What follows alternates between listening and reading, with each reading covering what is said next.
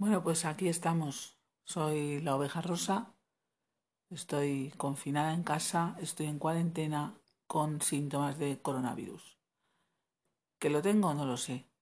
¿Que no lo tengo? Tampoco lo sé.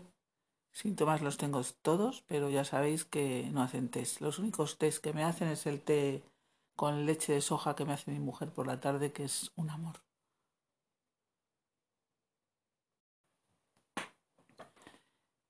Y nada, llevo siete días, es mi séptimo día. Empecé con síntomas el sábado pasado. Y aquí estoy, aquí me tenéis el sábado que era 11 de, abril. Y aquí estamos a 17 de, abril y todavía tengo fiebre. Eh, décimas, pero todavía tengo fiebre que no consigo bajar con el paracetamol.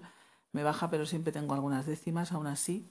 Se me ha quitado la tos, tengo la voz un poquito tomada, ya lo notáis. Y estoy completamente aislada, alejada de, mi familia, de mi mujer, de Rose. Y de las perras no las puedo tocar, no puedo tocar a Rose, está a tres metros mínimo de mí. Dormimos en habitaciones separadas. Y es durito, ¿eh?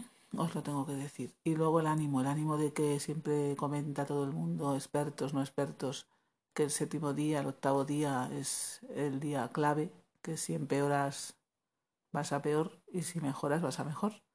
Y estoy esperando a ver qué pasa. Parece que estoy mejorando.